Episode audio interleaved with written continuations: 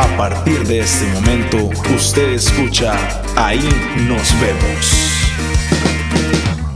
Un programa de producciones PJ Don Bosco, conducido por Christopher Alfaro y Josué Rodríguez. Buenas tardes, en vivo, en directo, desde los cubículos de la Casa Cural en Grecia. Se vienen a la cancha los equipos y vamos inmediatamente con Christopher Alfaro. Pura vida, Tony, muchas gracias. Y estamos ya transmitiendo, ahí nos vemos. Este es nuestro quinto episodio. Tenemos el comentario Parroquia Las Mercedes de Josué Rodríguez. Bueno, sí estamos transmitiendo hoy. Ahí nos vemos desde nuestra cancha, desde el cubículo número 2 de la Casa Cural. Bueno, y ahora sí. Vamos a lo normal. Tenemos a Tony Corrales de invitado. Tony, qué lujo que nos haga la introducción de esa manera. Bienvenido. Muchas gracias a ustedes, chiquillos. Eh, no, para mí es un honor el poder compartir con ustedes, estar aquí y, bueno, hablar un ratico, un ratico paja, sí, sí. Básicamente, de eso se trata. Sí, sí, sí, sí. Bueno, y, y ya como ustedes podrán haber notado, Tony es locutor. Eso dice. Eso dice por ahí. Hay Hoy, muchos. hoy muchos- tenemos, hoy tenemos invitados. Es, la, es el primer programa que grabamos con público. Saluden ahí todos. Qué qué. La barra. Eh, Aquí no paga dos pinos, no, no diga eso. No diga eso. Campo pagado, sí. Bueno, Tony, vamos a, a, a introducir la, la cuestión ya como se debe. Tony Corrales, ¿quién es Tony Corrales? ¿Qué hace Tony Corrales? De ahí, una persona común y corriente. Persona sí, sí, sí, común y corriente. Una persona que, que trabaja. que, Humilde, para decirlo así. Humilde, sí, sí. Sí, nada, nada destacado. Es una persona, de no, normal. Más bien yo no sé por qué me invitaron a mí. Aquí solo hay gente famosa. No había no había otro. Este, aquí solo gente famosa viene. Eh, hablo de Josué Barrantes, de Leito, de, los- de, los- de Adri y Dylan y bueno, y toda la gente que ha pasado por aquí, ¿verdad? Este, de no, ¿quién es Tony Corrales? Ahí, muy pocas veces me pregunto eso, pero sí, una persona normal. Este, quizá para algunas personas, quizá, ¿verdad? Puede ser que, le, que no sea una persona humilde, como usted acaba de decir. De, tal vez, sí, no sé, uno no le cae bien casi a, to- a- a- todas las personas, pero, pero no, no, uno trata de ser un poquito, esforzarse en eso, digamos, para, para caerle bien a todo el mundo. ¿Y a dónde nació Tony? ¿Cómo se desarrolló Ok, Tony? Este, nací en el Hospital México, Bien, bien. eh, cédula 1, cédula 1, sí.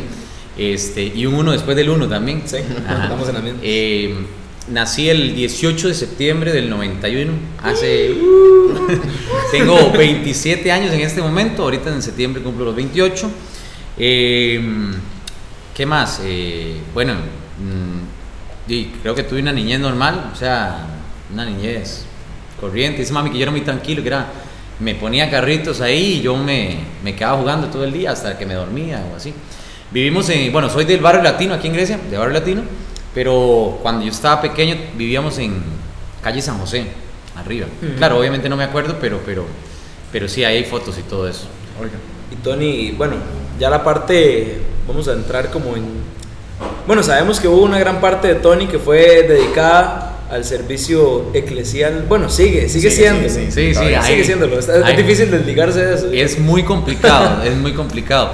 De vez en cuando ahí echamos la manita en algunas actividades que se necesitan. ¿Cómo empezó todo? Bueno, eh, yo salí del cole en el 2008. No saquen cuenta, no resten. Yo salí del cole, bueno, terminé quinto en el 2008. Han pasado Y- 84 años.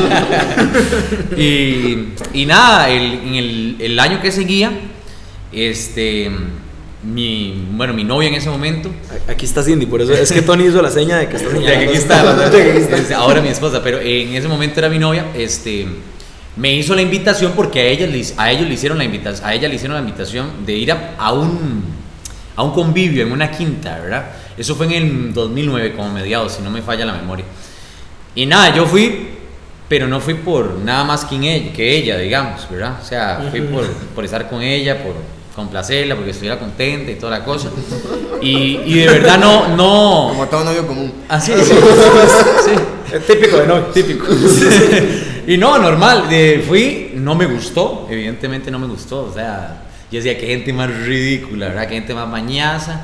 Este, no sabía absolutamente nada de iglesia. O sea, lo único que tenía roce era que había ido a misa con mami varias veces, eso era todo. Pero sin saber qué, qué, qué se estaba haciendo ni nada, ¿verdad?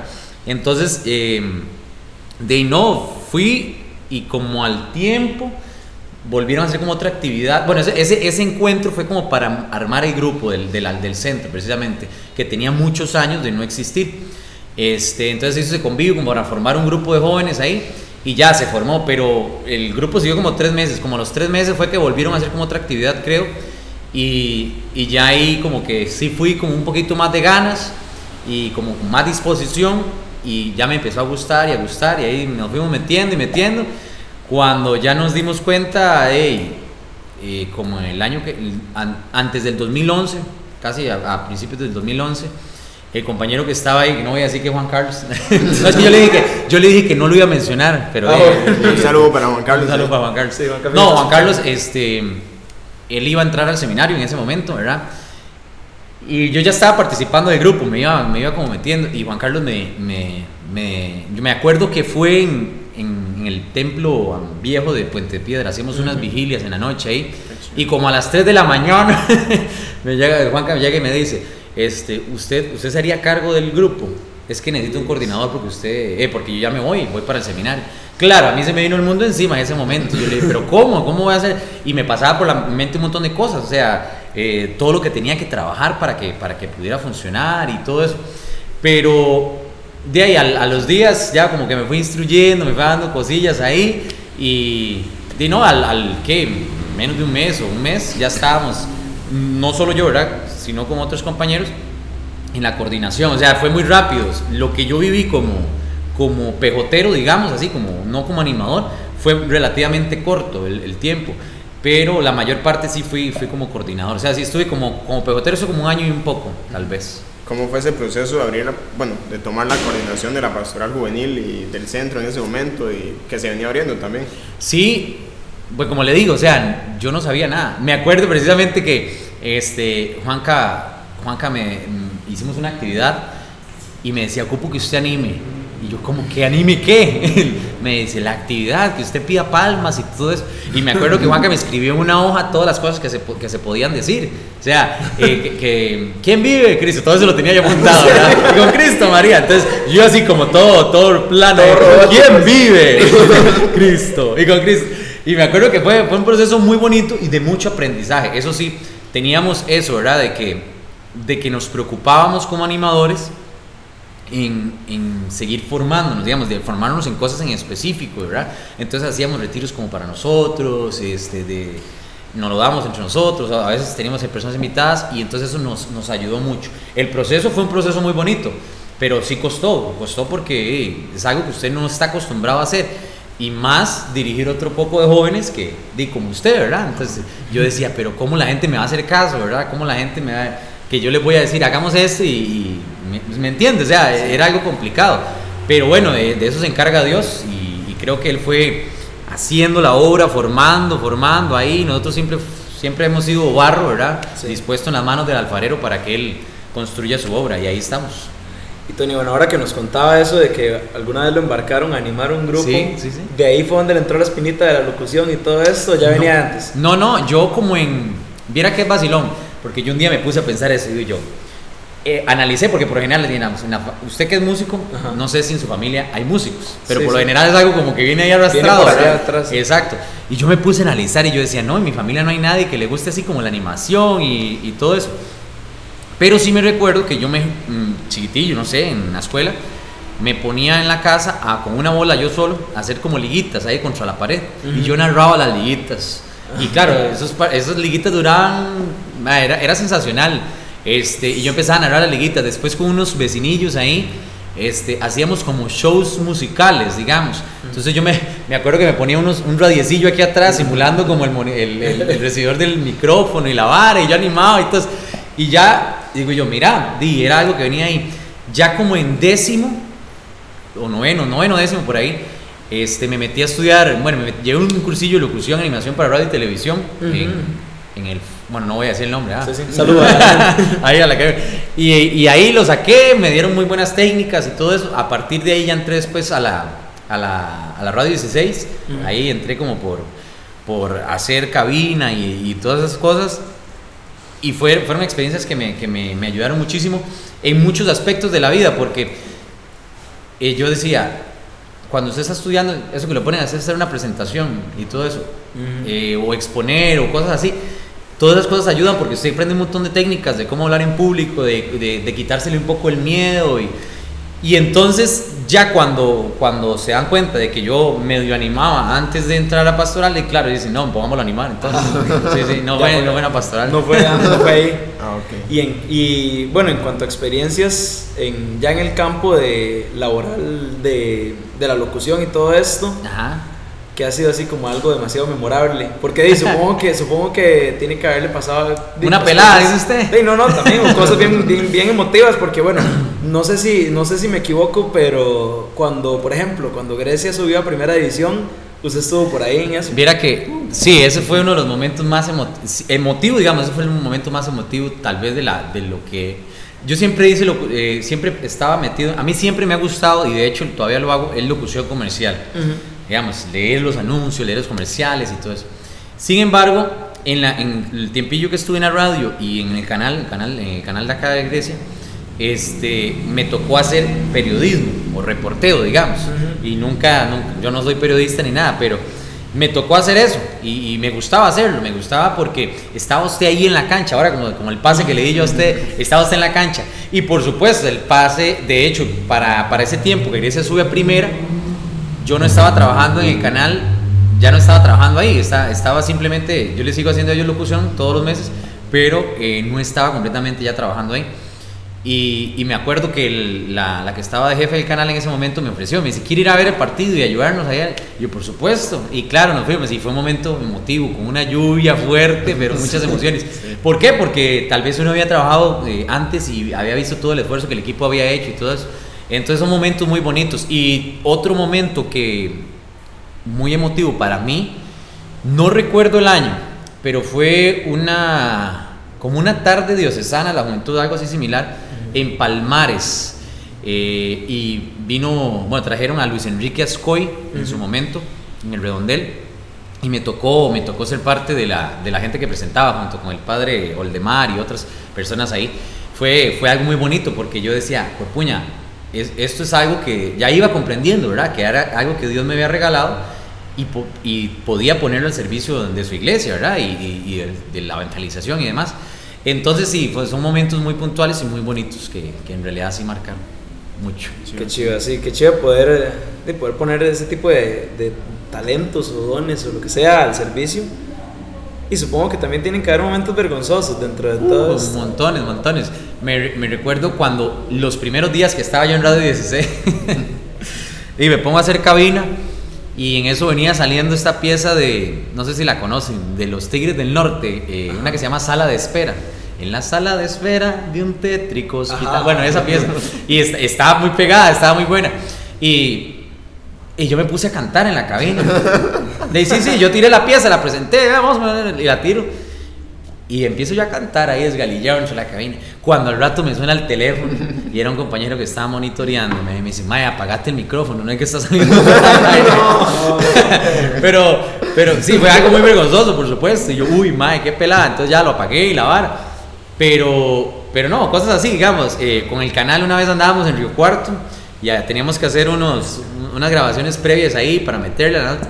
Y el micrófono nunca sirvió. Y yo hablé, todos se veían eh, nada más el movimiento de la boca. Entonces, cosas así, cosas que pasan, di, todo, todo eso puede pasar. Y, y que de eso va aprendiendo uno muchísimo, por Sí, supuesto. claro.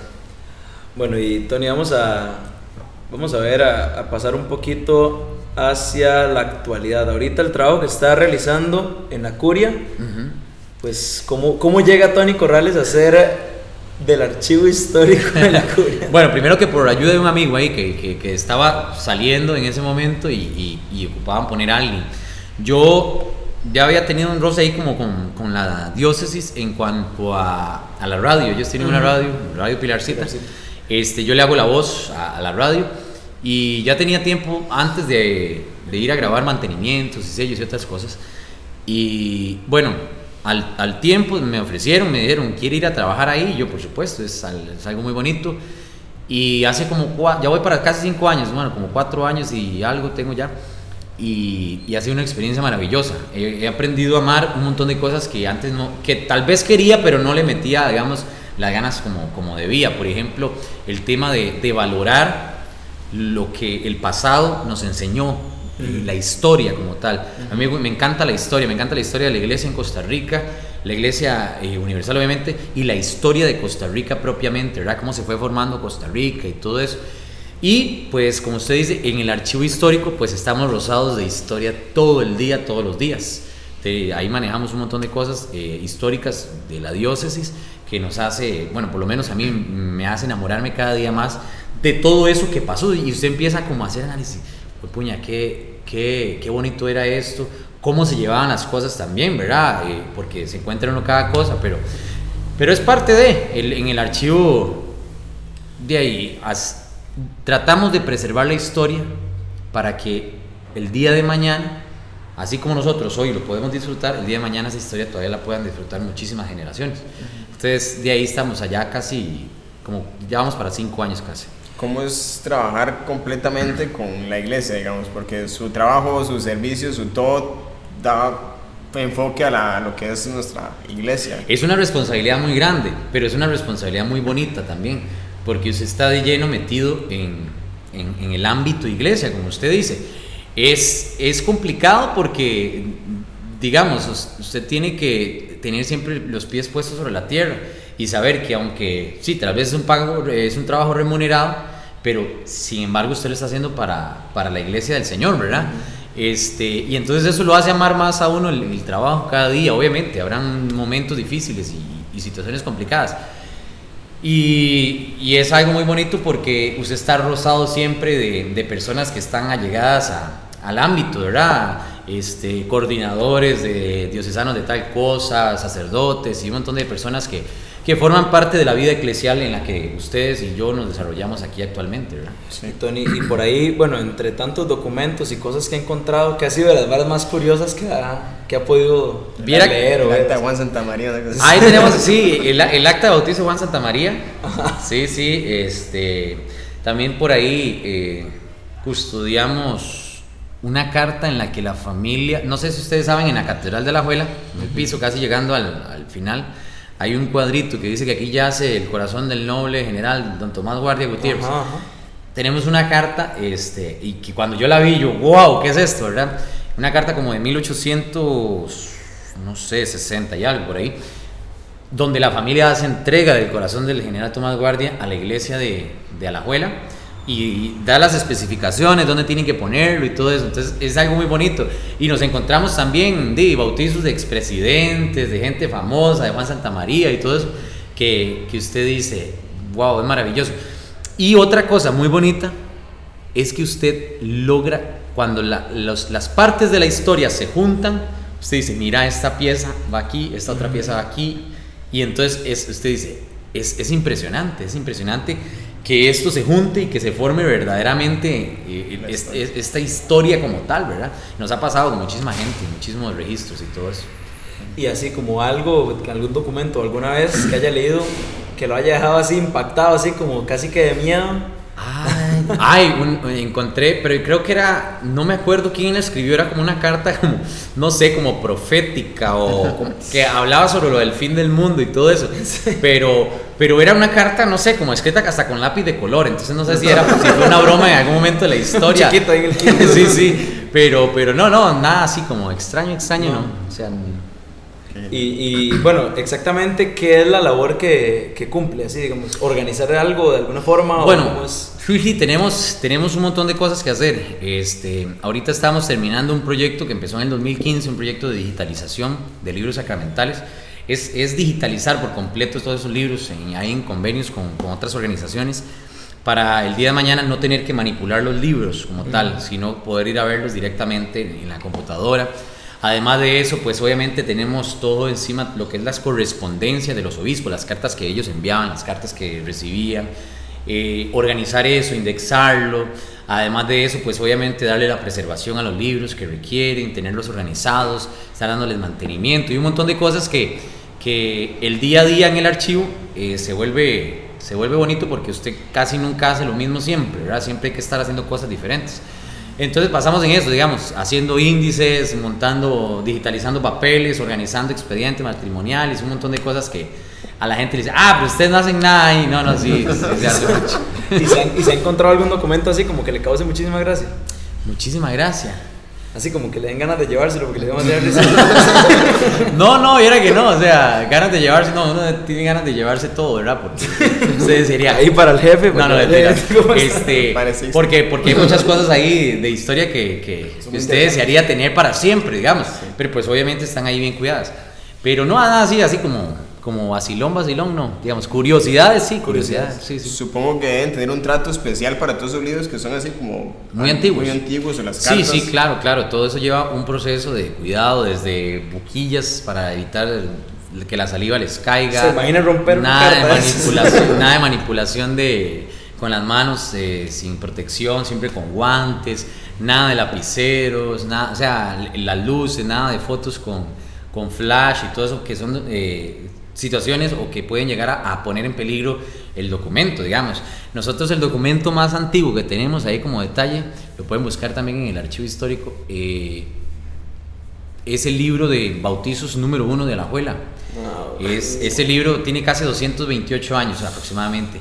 Fue, y, y en las primeras páginas donde viene escrito ya parte de lo que, con lo cómo se formó el primer oratorio y todo eso de, de, de Alajuela, sí. Sí, qué vacilón. Bueno, qué vacilón que se preserve eso, ¿verdad? Tantísimos años. o sea, es- No, más bien los invito en el Facebook del Archivo Histórico Dioses de la Juela, ahí tenemos diferentes cápsulas históricas de en video, para que se metan y las vean ahí, ahí vamos ahí poco a poco poniendo. Ah, bueno, eso también hacemos en el archivo. Con la voz de Tony Corrales. sí, ahí, ahí me toca hacer la locución, pero, pero sí, para que le den la vueltica. Qué chido, qué chido. Bueno, pasen a. sí, Porque siempre es interesante conocer Sí. qué pasó antes y por qué Exacto. estamos haciendo lo que estamos haciendo ahorita. Y de la historia de nuestra diócesis. Ahí están sus abuelos, los tatarabuelos, bisabuelos y todas las generaciones ahí para atrás. Qué Muy, lo que era, bueno. qué vacilón. Van a visitar a Tony y revisan sus. Ahí pueden, sí, tenemos Sí. sala de consulta, usted puede ir libremente y empezar a hacer su historia familiar, por ejemplo, que es lo más común. Entonces, este, ahí podemos ayudarle un poquito, hacerle la mano ahí para buenos para invitarlos a que vayan, a que lo visiten. Esa es la idea, que, que visiten la sala de consulta de nosotros, porque eso está a disposición, está a disposición de la gente que quiera investigar sobre su pasado. ¿En dónde, ¿En dónde queda exactamente? Eh, está ubicado en la garita de la Juela, un kilómetro al oeste del Soave. Ah, ahí ok. estamos ubicados para que lleguen. Ah, bueno, ahí tienen ya el comercial. este no pagado, pero bueno, tampoco. El, el jefe me dijo que dijera. eh, el todo jefe ya, le- ya le- ya estaba avisado. No, ahora viene el jefe. Sí, sí, sí, de hecho. Bueno, vamos a, vamos a hacer un, un segmento que siempre nos, nos hace mucha gracia y, y es parte de, a como estamos conociendo la historia Ajá. de la diócesis, ahora es conocer la historia de Tony Hijo de puña. y saber más o menos cómo es Tony. A ver, a ver, aquí está Cindy, la esposa. Vamos a ver qué tanto, a ver qué tanto lo conoce porque vamos a decir cosas que Vivian y Cindy saben. Y, ¿Cómo se llama el segmento? Ese segmento se llama 18 preguntas random que nadie le va a hacer, pero nosotros sí se las vamos a preguntar. Ma, eso en locución no, no, no No. se puede hacer. No. No, se puede hacer. Hay que hacer una pausa ahí, una coma, va, Sí, como Termina. Segmento de 18 preguntas random. Bueno, pues, vamos a la número uno. Dice, sueño de niño. Ser bombero. Sí. Otro. Sí. Bomberos. Sí, sí, sí. No, yo viví un tiempo en. Solo en- para Dylan. En- ah, Dylan también. Ah, bueno, yo viví un tiempo en Estados Unidos y, Ah. y vivíamos muy cerca de, de- de una estación de bomberos. Y tenía lo que usaba como traje, cuando sonaba la, la, la, la, la alarma, digamos así, de que había una emergencia, yo salía corriendo, tenía un casco ahí de plástico y me ponía una capa de esas que le ponen a los chiquitos cuando llueve, de Power Ranger, me acuerdo perfectamente. Entonces yo salía corriendo y me paraba en la esquina y le decía adiós al camión de bomberos. Siempre quise ser bombero. Qué chido. Sí, sí. Qué bien, sigue Josué. Primera cosa que hace cuando se levanta y la última que hace antes de irse a dormir. Ah, cuando me levanto, abrir el... No, mentira. Es apagar la alarma. Es lo primero que hago cuando me levanto. Sí, sí, sí. Cindy ofendida. apagar la alarma. apagar la alarma. Y cuando me acuesto, bueno, nos gusta mucho eh, acostarnos con eh, haciendo las completas, la, la oración de completas, Qué la oración chido, sí. universal de la iglesia, sí. Sí. Ahí lo ponemos y ahí vamos rezando y nos quedamos dormidos. Dice Cindy que lo primero que hace es darle un besillo, pero Sí, es... sí, ah, bueno, sí, no, no, pero es que lo primero, primero es apagar la alarma que deje de sonar. Eso es ese bullón y dándole el beso así. Dice que un objeto que no le puede faltar al salir de su casa. Un objeto de las llaves, porque si no, no puedo volver a usar. Si no, no puede entrar. Sí, Sí, no lo te puedo creer. durmiendo, pero. Sí, sí, y no, lo normal, el reloj, las llaves. Ok. Na- No, lo de las cruces y rosarios y todo eso, viera que no puedo andar porque me estorban. O sea, me duran día dos días y ya tengo que quitármelo. No soporto andar nada en el cuello. Este, aparte que es para rezarlo, no era no para andarlo ahí. Entonces, eh, no lo, por eso no ando, ni ando solo. Ok, un juguete que conserve cuando era niño. Un camión de bomberos. Sí, Es de, de control remoto, sí, sí, ahí lo tengo. Y de hecho lo desarmé porque eh, quería restaurarlo. Ahí lo tengo todo desarmado, no lo he hecho. La mayor travesura que recuerde. La mayor travesura. Bueno, eh, yo creo, bueno, eso sí, pues obviamente es una travesura, pero era necesaria hacerla, digo yo. Eh, no, no, es que es en serio, ya les voy a contar por qué. Eh, me acuerdo que estábamos en la escuela, detrás del salón de actos, eh, en la escuela del barrio latino, de donde soy egresado. Eh, yo también. ¿De verdad? Ah, ¿ves? Eh, y estábamos jugando detrás del salón y como que el cielo raso no tenía la tapa del, del lado, digamos, esa- la tapa ahí que va. Y estábamos jugando y yo le metí una patada a esa bola y cayó dentro del cielo raso. Claro, eh, había que ir a traerla, ¿verdad? Porque no era mía. Entonces me metí al cielo raso ahí y me ayudaron. Y en lo que yo voy llegando a la bola, de, obviamente iba caminando por las cerchas ahí, era fibrolito. Y cuando yo voy caminando, voy, ya voy a llegar, pero no, me falta un poquito. Entonces estiro el pie, claro, pero puse los dos pies sobre una lámina de fibrolito. Me vine del cielo raso hasta el piso. Yo no sé cómo no me quebré, no me pasó nada. Seguro del susto y la adrenalina. Y se quebró ese, y ese hueco quedó ahí como bastantes años, porque yo me acuerdo que como en octavo, creo que, o noveno, que ya uno tiene que hacer trabajo comunal en, en el cole, fuimos a pintar zonas de seguridad de la escuela y ahí estaba el hueco todavía. Pusieron a arreglar. Creo que sé cuál es. De... Sí, Sí, sí, es más, no, no me extrañaría que todo esto. ¿Y la bola quedó ahí? Eh, no, no, la pudimos bajar Ah, después. Por lo menos. Por lo menos, sí, sí. El mejor hábito que tiene Tony Corrales. El mejor hábito. O sea que nunca he pensado eso. No. Pero, Sí, digamos, yo, yo, Dice yo, Cindy que digamos, ninguno. yo, yo- yo pienso que es bueno porque a mí me funciona, pero tal vez a otras personas, para otras personas sea un mal hábito mío. El, el, el ser, el buscar el detalle, muchos detalles de las cosas, digamos.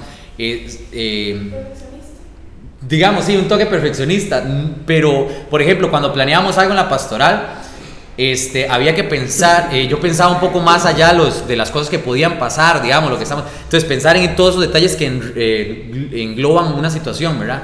Pero entonces por eso a alguna gente le cae mal eso, entonces tal vez sea un mal hábito para No, nosotros, no, pero- pero, pero bueno. pero a mí me ha funcionado porque, por ejemplo, y soy una persona tal vez obsesiva que reviso dos veces las cosas. Yo a veces salgo de mi casa, cierro el portón y hay algo que me dice, devuelvas a revisar la puerta de la refri si la dejo abierta y de verdad me tengo que volver a ver. Ya, ya ha pasado varias veces, sí. ¿Y un mal hábito que le gustaría cambiar? Un mal hábito. Y yo un montón, me imagino yo, pero un mal hábito. Tal vez no ser tan chichoso. No, mentira. Y lo. Este, no, no, no sé, no sé. Digo, un mal hábito. Me imagino que hay un montón que cambiar. Un montón, un montón. Eh, ¿Cuál es su mayor fobia? Las culebras. Ajá. No las puedo ver. En serio, que lo que era. ¿Qué le gustaría lograr antes de sus 50 años? Uh, un montón de cosas. Bueno, tener- primero tener hijos, ¿verdad? Eh, Ya casi, ¿sí? La cara de Cindy. eh, tener un teatro, Ajá. Una juguetería. Siempre he querido tener una juguetería. Sí. Este, hacer el camino de Santiago de- en España, bueno, en España y toda esa parte. Y qué más? De seguir trabajando, digamos, para la iglesia, tal vez ahí en algunos en otros ámbitos, pero este, básicamente, ah, bueno, tirarme paracaídas, que quiero hacerlo. Sí, sí, Cindy, sí. ¿lo deja? Solo. En la salud y la enfermedad. Sí. De hecho, bueno, ahora que, que mencionó lo del teatro, no, no contamos antes, bueno, así como breve corte comercial. Eh, Paréntesis. Tony también, paréntesis de las 18 preguntas. Random, que no Sí, sé. que no, no, no, no, no, es que esa es la gracia, que sean demasiado largas. Ok. Y son poquitas. Eh, sí, Tony también hace a veces, ha hecho algunas obras de teatro, El algunas teatro, cosillas sí, por ahí. Sí, a mí, me, a mí me ha encantado mucho. Y hay un Y- proyecto, ¿ya, Tony? Ah, sí, sí, tenemos un proyecto por ahí de, de un grupito de teatro. Está en, como stand-by, ¿verdad? Pero, Sí, pero sí. está. Pero existe. stand-by, pero está. Este, sí, ahí siempre nos ha gustado hacer teatro. Siempre me ha gustado mucho. Muy chido. ¿A qué sí, Josué? Eh, el consejo, un consejo que se daría a usted mismo de su adolescencia. A mí, digamos, Sí, sí. Al Tony de hace un montón. De tal vez. No, tal vez no, de fijo. El que se acercara, yo le diría, Mae, vaya al grupo de jóvenes. Algún grupo de jóvenes, pero que vaya. Para que, para que ese encuentro con el Señor hubiese sido mucho más antes. Para poder aprovecharlo más tiempo, digamos, en, en la, parte, en la parte pastoral juvenil.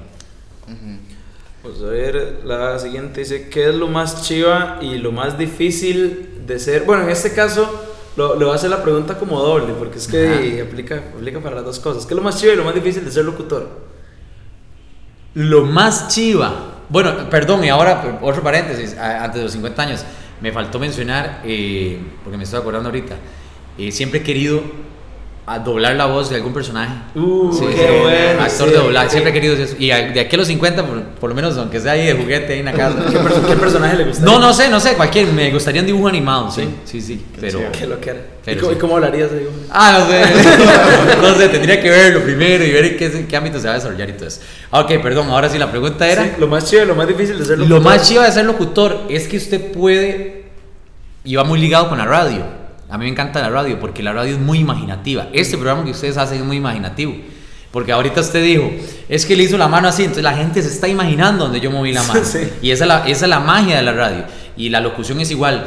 Este, usted con la locución puede llevar, obviamente acompañado de otros factores como música y todo eso, puede llevar a una persona de estar muy alegre a estar muy nostálgica o al revés o viceversa. Entonces, es, eso me encanta, me encanta la locución, que usted puede llegar hasta la fibra, la- el corazón de la persona. Y usted no le está poniendo como en la tele, que le está poniendo ya todo dibujado, ¿me entiende? Ya la imaginación de la persona no va a trabajar tanto porque ya está viendo todo. Ya está viendo todo. Exacto. ¿Y La lo más es- difícil? Y lo más difícil, hijo de puña, eh, lo más difícil. Bueno, a mí me cuesta es, tal vez por lo mismo de que me gusta que las cosas salgan bien, este, yo a veces he grabado, por ejemplo, a veces tengo proyectos de, de cuatro o cinco páginas y grabo la primera página completa y le voy a borrar y vuelvo a grabar todo. Entonces lo más difícil para mí es estar concentrado en ese momento para querer hacerlo, para, para poder de que salga lo mejor posible, digamos, no sé si me, si me voy a entender. Digamos, lo más difícil en locución es que, que usted pueda transmitir eso que le digo, que es lo más chiva. No sé, es un toque enredado. Es un toque enredado. Como que pero sí, como que no. Como que sí, como que no, sí. Y bueno, ya que la pregunta le dije que era doble porque nosotros, se lo, se lo pongo así como para que, para que vea la escaleta, dice, ¿qué es lo más chido y lo más difícil de ser? Entre paréntesis dice, inserte trabajo que hace. Pero Tony tiene, se- tiene una, es polifacético, entonces Sí. quería preguntarle también lo más chido y lo más difícil de trabajar en el archivo. Lo más chiva, pues lo que le mencionaba antes, rozarse ahí con, con, con toda la historia y todo eso. Y lo más difícil, ¿qué es lo más difícil? De ahí tal vez la constancia, digamos, porque cuando se está haciendo una investigación o cuando está tra- tratando de, de- de en- averiguar algo, investigar algo, incluso preservar algo, usted necesita constancia, porque ust- usted puede llegar y, y- y y decir, no, hombre, esa cochinada y a quién le importa, ¿verdad? Pero si usted es constante en esa investigación, poco a poco usted va a ir encontrando indicios. Y usted con el tiempo va a ir agarrando, mira, este Chris era este, el papá, el, abue- el tatarabuelo de Chris era esto, y era familia, el tatarabuelo de José también, entonces se unió por aquí. Y usted, si usted no es constante en eso, en lo que está haciendo, no lo logra, no lo encuentra. Entonces, tal vez la constancia es, es lo más difícil, o sea, ser perseverante todos los días, todos los días. Que Ok. La constancia de autismo, para no. Chiste. Sí, sí. ¿A qué sí que? Una persona que le gustaría conocer. ¿Viva o muerta? Bueno, ya, vi- De- viva, viva, obviamente. sí, sí, porque ya no la conoció, Ya la no conocí, conocí. sí, muerta, yo no la conocí. que me gustaría conocer. Ay, no sé, mira que nunca he pensado eso. No, no hay alguien así que admire muchísimo y que le gustaría conocer. Scarlett Johansson. ¡Ah! Sí, sí, sí. Bueno, lo bueno, conoce, ya lo bueno, conoce. bueno, bueno. Ya lo sí, conoce. Sí, sí, sí, sí, Sí, cierto, cierto. La viuda negra. Sí, tal vez sería bonito. O, o Chris Evans. me- Sí. Chris Evans. Me acuerdo que Te- dice. Cindy- A Cindy no le gustó mucho, ¿no? Dice. Uy, eso, eso sí- eso siempre es muy gracioso. ¿Quién era su ídolo cuando era niño? ¿Quién era mi ídolo cuando era niño? En el ámbito que sea, porque casi todos han dicho futbolistas. Viera que no. ¿No tuvo algún ídolo así? Los bomberos. Sí, los bomberos, básicamente. Sí, sí, sí, los bomberos. Porque. ¿No? Los bomberos. Sí. Un saludo para Kike, que es bombero. Ah, sí, aquí papá de Josué. Para mi papá, sí. Sí. Si Sí, pudiera haber nacido en otra época, ¿cuál le gustaría? Me hubiese gustado a principios del, del año 1800, más, más que todo en diferentes partes del mundo. Bueno, en, en todo ese siglo, digamos, en el siglo XVII, ¿verdad? Ujú. este, me hubiese gustado porque en ese, en, ese, en ese lapso de tiempo pasaron muchas cosas. en nuestro país pasó mucho, obtuvimos la independencia, eh, tuvimos enfrentamientos militares y todo eso, y, y me hubiese gustado estar ahí para ver cómo fue todo ese desarrollo y esa organización. Me hubiese gustado también a finales de- del, del siglo XVII, en la época, allá en Italia, en la época de Don Bosco, ver su obra así eh, propia de él Claro. y, y todo eso. Eh, me hubiese gustado muchísimo y, y no, sí, tal vez en esa época. Es, mucha gente diría el tiempo de Jesús, pero probablemente uno como hubiese sido un fariseo más, ahí le hubiera, le hubiera gritado crucifícalo, probablemente, porque ahora sí lo entendemos y decimos que carga, ¿verdad? Porque ya, ya estamos un montón de años después y ya entendemos todo eso, pero en el momento probablemente uno hubiese sido del montón, ¿verdad? Quizá no, pero quizás- Luego dice tres personajes históricos con los que le hubiera gustado sentarse a tomar un café. eso sí pueden ya ser muertos. Sí, ya Sí, pues, sí, ok. son históricos ya. Con Stan Lee, Uf, este, con Stan Lee porque me encanta el, el- no sé, la magia que él tenía en la jupa para, para, Para hacer todo lo que hizo, sí. Eh, con San Pablo, para aprender de él aún más, yo sé que está escrito en sus cartas y todo, pero para aprender de él, así, de- propiamente de él, que me contara y que me dijera lo difícil que fue para él la evangelización como tal en su tiempo. O sea, como lo complicado que era para él llevar el mensaje del Señor a todo lado donde estuvo. Y quizá con San Agustín Ujú. y con Don Bosco también, obviamente. Qué chido. Sí. Si no pudiera dedicarse a lo que hace ahora, ¿qué le gustaría hacer? Bombero. Otra vez. Hombre, este, no, vea, si no me dedicara a lo que me dedico ahora, vea, me, me gustaría dedicarme más de lleno a la locución, este, ya así profesionalmente, digamos, pero me encantaría, usted sabe que siempre he pensado que a mí me encantaría ser probador de, no sé si se llama así, probador, Cat- es que no sé si es catador de, de, de montañas rusas, ¿sí? Ah, ok, yo pensé que me iba a salir con algo de comida. No, eso- no, no, es que no sé cómo se llamará, probador o no sé. Probador de colchones. Qué buen brazo. No, no, de, de montañas rusas siempre me, gust- siempre, siempre me ha gustado. Mira, Qué chiva, o sea. Y, y estar montado ahí en todo lado. Sí. Sí, sí, ¿usted, qué, ¿Usted qué diría si su esposo trabajara en No, y obviamente, y obviamente, di, pues piloto y todo eso de, de, de, de avi- de avia- de avión, obviamente. Por, pero por- me encanta mucho la aviación.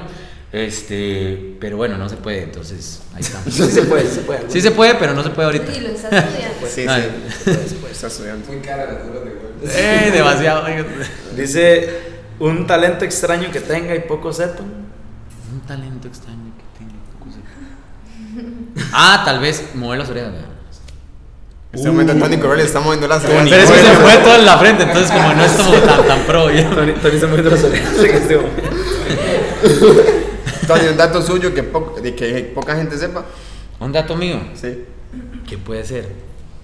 Ah, que uso camiseta de tirantes todos los días por debajo. Ve la vara, sí. Siempre. A donde vaya, hasta la playa voy con. O sea, obviamente, si me voy a meter a la piscina o así, no, ¿verdad? Pero cuando voy de camino, sí me pongo una camiseta de tirantes por debajo. Oh, ¿en y todo el mundo me dice, parece viejillo. No sé, no sé, mami siempre me ponía a ir a la escuela y me, me gusta. ¿En serio? Sí, sí. Qué raro.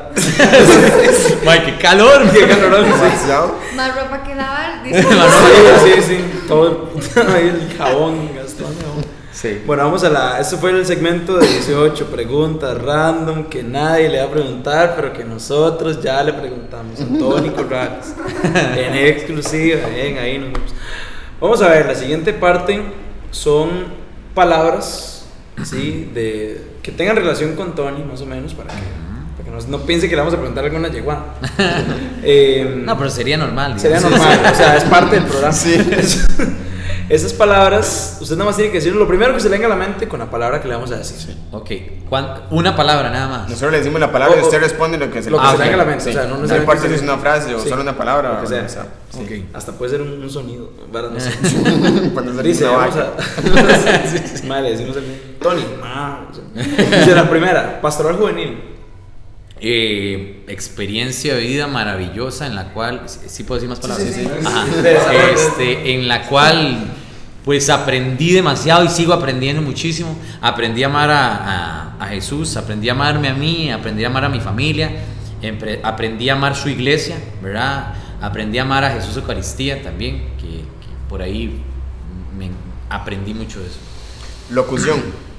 Locución, este, un campo muy, muy bonito, muy bonito, donde se puede lograr muchas cosas con solo la voz. Y no necesariamente se ocupa una buena voz. Con cualquier voz, con cualquier voz se puede hacer locución. Sí. Amigos. Amigos, de parte incondicional, aunque me cuesta mucho hacerlo. Mira, eso era de los, de los malos hábitos.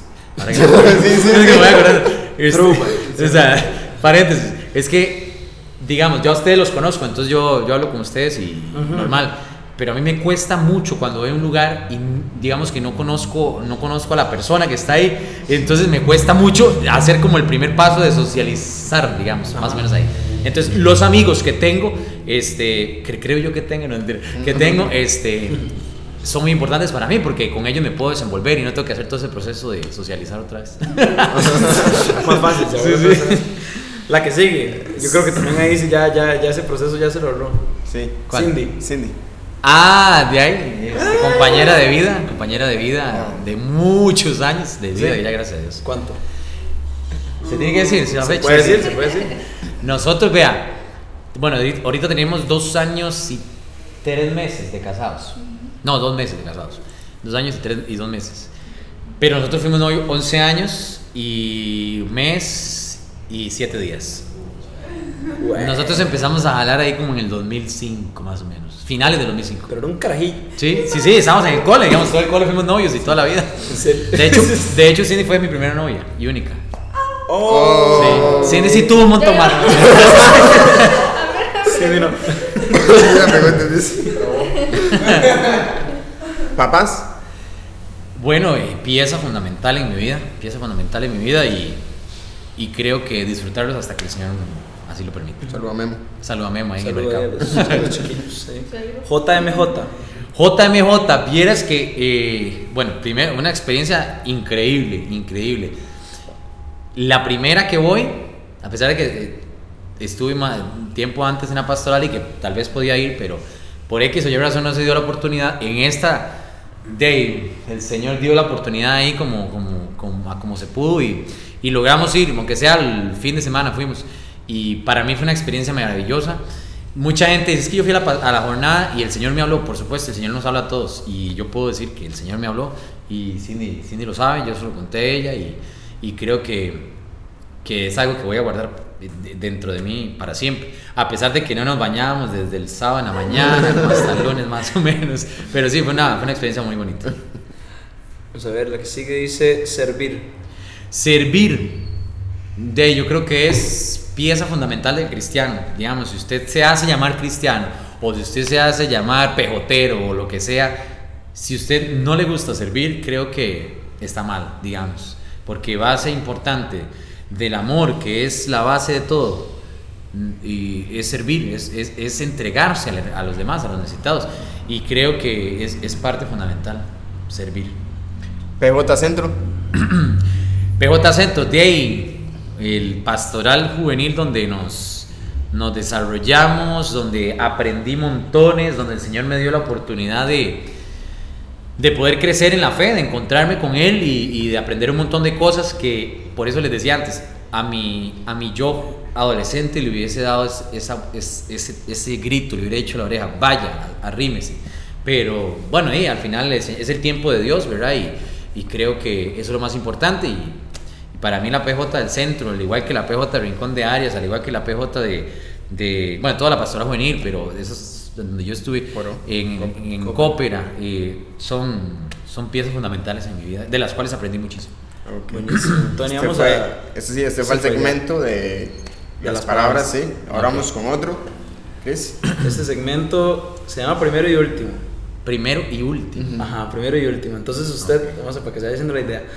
Le vamos a decir algo, una palabra o alguna cosa, y usted nos tiene que contar su primera vez en eso y su última vez en eso.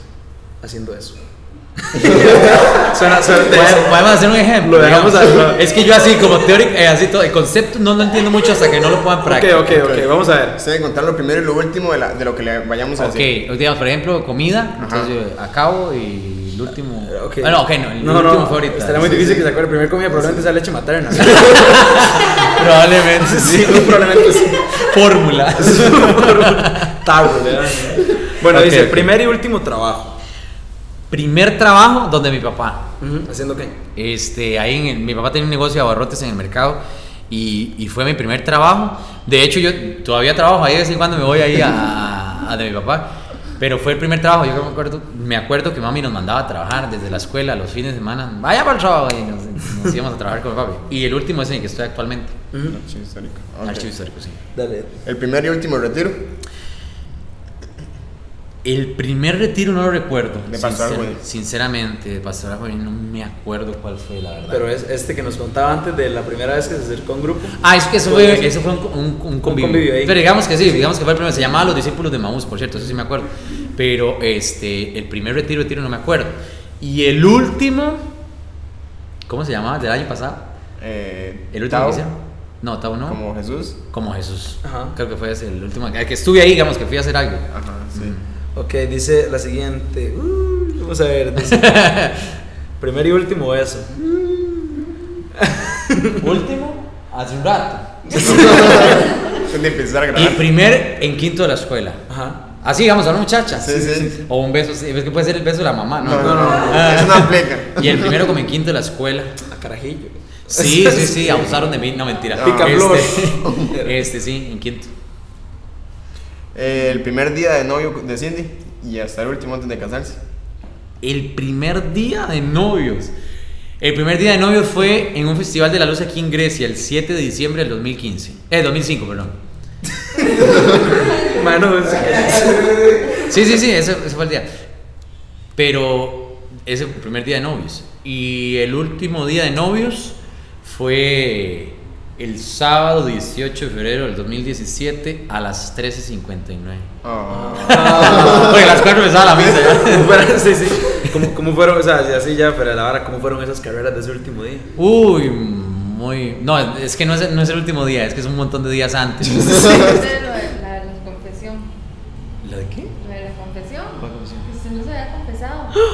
Oh. ¿Yo? No, a veces usted. Quemado. En ese momento hay una pelea Era ella la que se había confesado. Yo que a confesar aquí, no sé si es padre Bermúdez. En carrera, ya con el vestido y todo. ¿En serio? Este, no, las carreras, yes, son, son muchas carreras, digamos. Yo el día antes, de, obviamente tuve libre y andaban a la Juela, en Atenas, trayendo cosas. Ese mismo día, el viernes antes, digamos, el día antes, en el salón decorando y se nos acabaron las flores y como a las 11 de la noche yo aquí una, de una señora de una floristería que ya estaba durmiendo, que me abriera, que me vendiera flores y todo, o sea, una carrera impresionante. Y el propio día más bien fue relajado, no fue tan, tan estresado como el día antes. No, ok. Dice la que sigue es primer y último encuentro que dio en Pastoral Juvenil. Primer encuentro no, lo- no me recuerdo, o sea, la verdad es que no me acuerdo. no me acuerdo. Este. Bueno, me acuerdo que de los primeros fue una actividad que hicimos en, en la casa donde los papás de Cindy y estaba toda la pastoral juvenil ahí reunida, reunida perdón, y yo, ten- yo llevaba un esquema del tema y me acuerdo que yo iba punto por punto, pero no me acuerdo qué era exactamente. Sí recuerdo el momento. Y el último, Hijo de puña, no me acuerdo. El último, bueno, es que el último fue como en Rincón de Arias, pero no con los chiquillos, fue con un grupo de, de agentes de pastoral, pero no, no preciso. Primer y última película que vio en el cine. La primera que vi, de no me acuerdo. O sea, me acuerdo la primera que, que hubo aquí en City Cinemas, que era Up, el de, el de los globos. ajá. Y, y esa, y sí la fui a ver. Y la última que vi, Avengers. Ajá. Sí. La, primera. última. La última, pero la primera a Sí.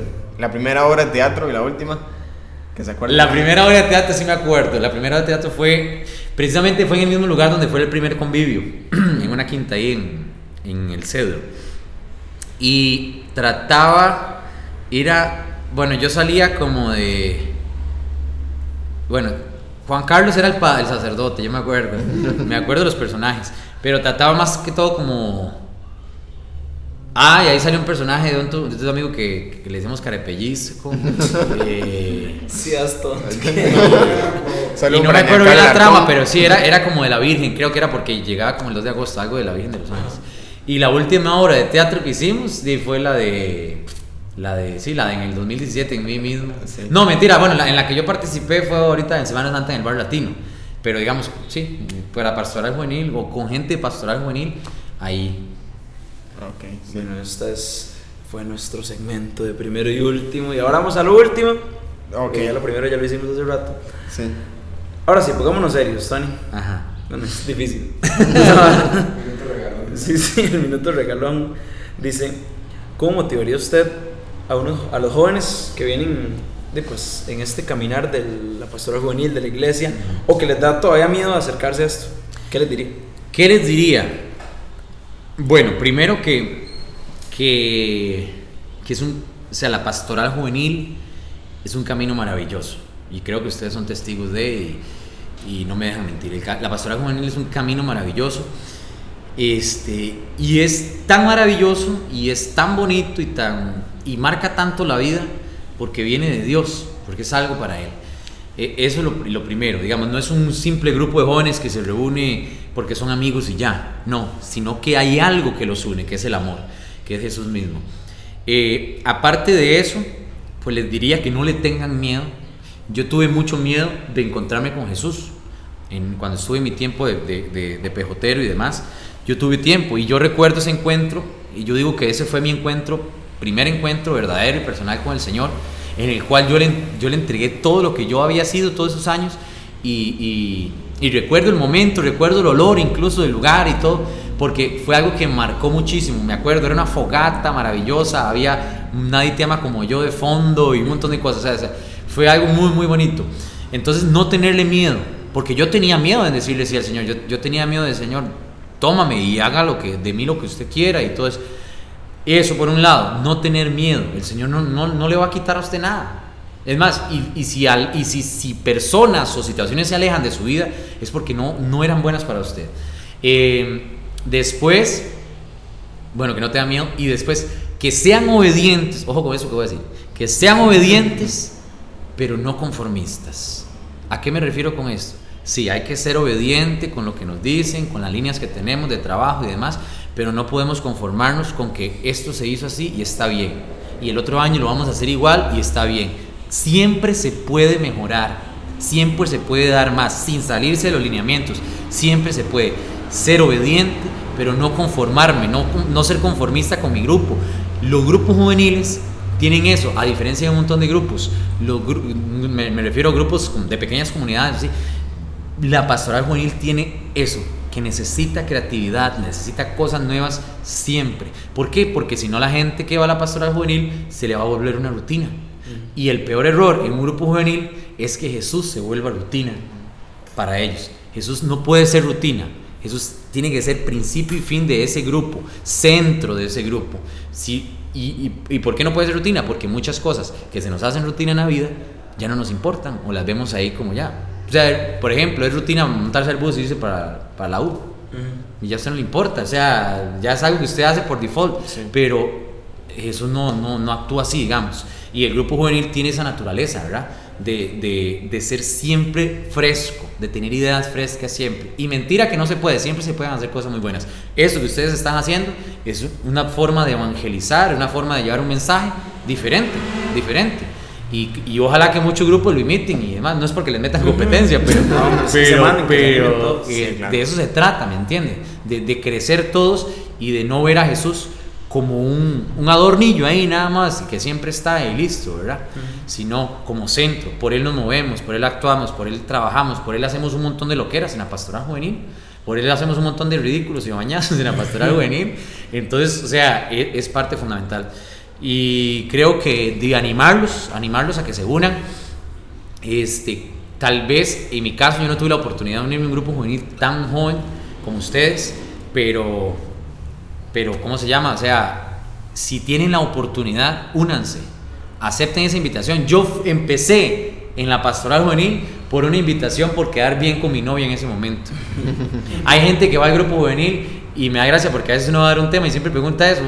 ¿Y cu- y cuántos vinieron a- a- al, al grupo por- o por qué vinieron? De por ver a quién me apretaba, por ver a quién me salía. Sí, sí, es, es normal. Sí, sí. Pero bueno, el Señor se vale muchas cosas también y, y- y si usted está ahí, aprovechelo. Van a haber momentos dificilísimos en la pasta. Se van a pelear. Yo me peleo con un montón de gente, amigos míos ahorita, y, y- y nos peleamos en Pastoral Juvenil por cosas y diferencias que, que tenemos ahí. Pero tal vez el hecho de que la amistad estaba fundamentada mucho en el Señor nos hizo crecer y madurar en esas cosas y, y aprender de eso, ¿verdad? Y gracias a Dios ahí estamos. Entonces creo que es eso, ¿verdad? Ser valiente, no, tener, no tenerle miedo al Señor, ser siempre creativos, diferentes y por supuesto tirarse al agua y, y- y siempre ser constante también, ser perseverante. Bueno, gracias. Creo Mucho que- gusto. Gracias por eso. Bueno, yo hace una mención importante. Hace seis años inicié en Pastoral Juvenil. Tony Corrales fue mi, mi primer coordinador. A partir del ejemplo vivo de, Tony, de su servicio, fue que, no sé, me inspiró a mí a, buscar, no sé, servir en la Pastoral Juvenil, servir a la iglesia, servir a Dios. Entonces, este, Tony es un ejemplo vivo de, de su servicio desde, actualmente también, desde que amanece a ir a trabajar a, a servir a nuestra iglesia de la diócesis, este, hasta lo que hace en la pastoral juvenil, que si le dan un tema, que si una obra de teatro, lo que sea que hace Tony es un ejemplo vivo de servicio y de parte personal le tengo muchísimo aprecio y muchísimo agradecimiento porque parte de que yo sea animador, o sea, que le sirva a la iglesia, Tony tiene muchísimo, muchísimo que ver. Entonces, muchísimas gracias Tony por eso. No, muchas gracias a usted, José. Y de- si ustedes vieran a José cuando llegó al grupo juvenil, era igual de bueno. Sí, sí, no, no, en serio, en serio, era igual de bueno. Era de los más, los mejor portaditos. En aquella pastora juvenil 2013, que por cierto se abrió, o estaba para lanzarse el primero de junio o de julio del 2013, no, no preciso el, el- el mes. Y se llamaban Las Zanahorias. Generación Zanahoria. Generación. Zanahoria se Sí. llama. Por una canción que tiene Luis Enrique Cascoy, sí. que habla de, la, de las zanahorias, ¿verdad? Entonces les pareció muy bonito. Tal vez el grupo no creció mucho y no, y no, no se desarrolló como quisiéramos, pero hey, bendito Dios, ya hay otro grupo ahí trabajando y, y atendiendo esa parte juvenil. Y pues obviamente, sí, yo conocí a José ahí y a un montón de, de muchachos. Y, y la constancia, la perseverancia, eso que les estoy hablando, usted lo puede ver reflejado en un, un joven como José, que, que siempre estuvo dispuesto ahí y, y se enamoró de Jesús, ¿verdad? A, la- a través de la pastoral juvenil, a través de instrumentos como, como mi persona, como Kevin, que está en ese momento, el otro Kevin, que, que formamos parte de los animadores para guiar ese grupo, pero y, al final de cuentas la obra completamente de él. Así es, bueno, y, y es que así hay muchísima gente más y ustedes también que nos están escuchando pueden ser parte de esos agentes de cambio. Bueno, MTV no paga ese programa, esa, este, agentes de cambio. No, no, pero de verdad, anímense, anímense a, a participar de todo esto. Y José, invítelos al grupo. Bueno, nos reunimos todos los sábados a las 3 de la tarde en el cubículo. Hoy no. Sí, hoy no. Es que hoy es sábado. y no Hoy pasa. sábado y ya son las 3 de la tarde. Este, nos reunimos a las 3 de la tarde todos los sábados en el cubículo número 2 de la Casa Cural En Grecia. en Grecia. Este, nos pueden seguir en Instagram como PJ Don Bosco como Grecia y en Facebook igual, PJ Don Bosco como Grecia. Puedo de- dejarles una frase de San Agustín que me gusta mucho. Por de hecho, la tengo en. WhatsApp ahí, como, Dale. porque me parece que es muy importante en la pastoral juvenil. Dice así, la tengo aquí. Averigua cuánto te ha dado Dios y de eso toma lo que necesites. El resto lo necesitan los demás. El Señor nos da muchas cosas, muchísimo. Tomemos todo lo que necesitamos de Él y el resto pongámoslo al servicio de su iglesia para muchos otros jóvenes. Todos los jóvenes, creo que estamos en Pastoral Juvenil, que están escuchando eso, que están en Pastoral Juvenil, llegaron al grupo por una invitación. Y muchas veces, muchas veces no. Y esa invitación, detrás de esa invitación, está el Señor actuando. Está el Señor actuando. El Señor se vale de muchísimas cosas. Muchísimas gracias por la invitación, de verdad. Gracias, Tony, Bueno, vamos por un cafecito. vamos por un cafecito. Vamos. Listo. Por ahí, muchas gracias. Eso fue Ahí, Ahí, nos, nos vemos. vemos. Gracias por escucharnos en un programa más. Los esperamos la próxima. Esto fue Ahí nos vemos.